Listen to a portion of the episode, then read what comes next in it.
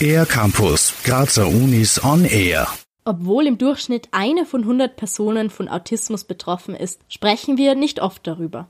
Der Weltautismustag am 2. April soll das ändern und Bewusstsein schaffen. Wolfgang Kaschnitz von der psychosomatischen Ambulanz der Kinderklinik Graz befasst sich schon seit Jahrzehnten mit Autismus. Wenn er darüber spricht, spricht er nicht von einzelnen Formen der Erkrankung, sondern von einem Spektrum. Auf der einen Seite haben wir ganz schwer betroffene Menschen mit Autismus, die ganz, ganz schwierig Kontakt zu anderen Menschen finden, die ganz große Schwierigkeiten in der Kommunikation und in der Interaktion mit anderen Menschen haben. Auf der anderen Seite des Spektrums sind Menschen, die ähnliche Probleme haben in der Interaktion mit Menschen, in der nonverbalen Kommunikation und so weiter, aber die sehr intelligent sein können und auch von der sprachlichen Entwicklung her sehr gut sein können es gibt also Dinge, bei denen sich autistische Menschen oft schwer tun.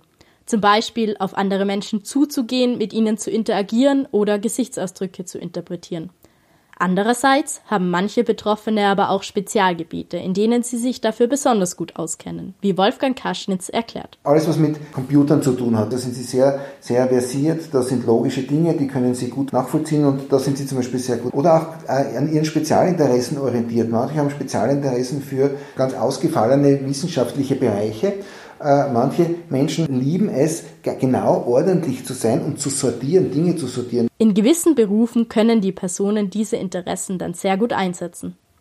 Autismus-Spektrum-Störungen sind nach außen hin meistens nicht sofort ersichtlich. Manchmal dauert es viele Jahre, bis eine Person ihre Diagnose bekommt. Davor werden Symptome von Mitmenschen manchmal falsch interpretiert. Dass diese Schwierigkeiten fehlinterpretiert werden als vielleicht arrogant, als unfreundlich, als asozial und so weiter, was alles nicht stimmt. Das sind alles Menschen, die eigentlich gerne Kontakte hätten, aber sie nicht so gut finden können.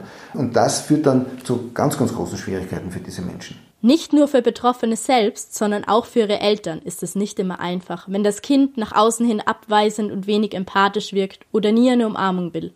Anders als früher gedacht, tragen Eltern aber keine Schuld an der Erkrankung.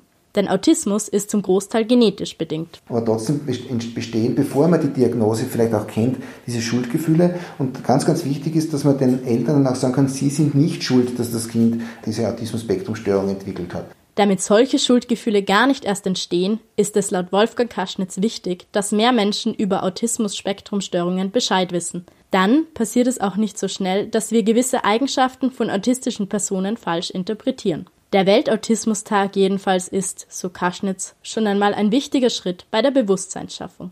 Für den R-Campus der Grazer Universitäten Sophie Aster. Mehr über die Grazer Universitäten auf ercampus-graz.at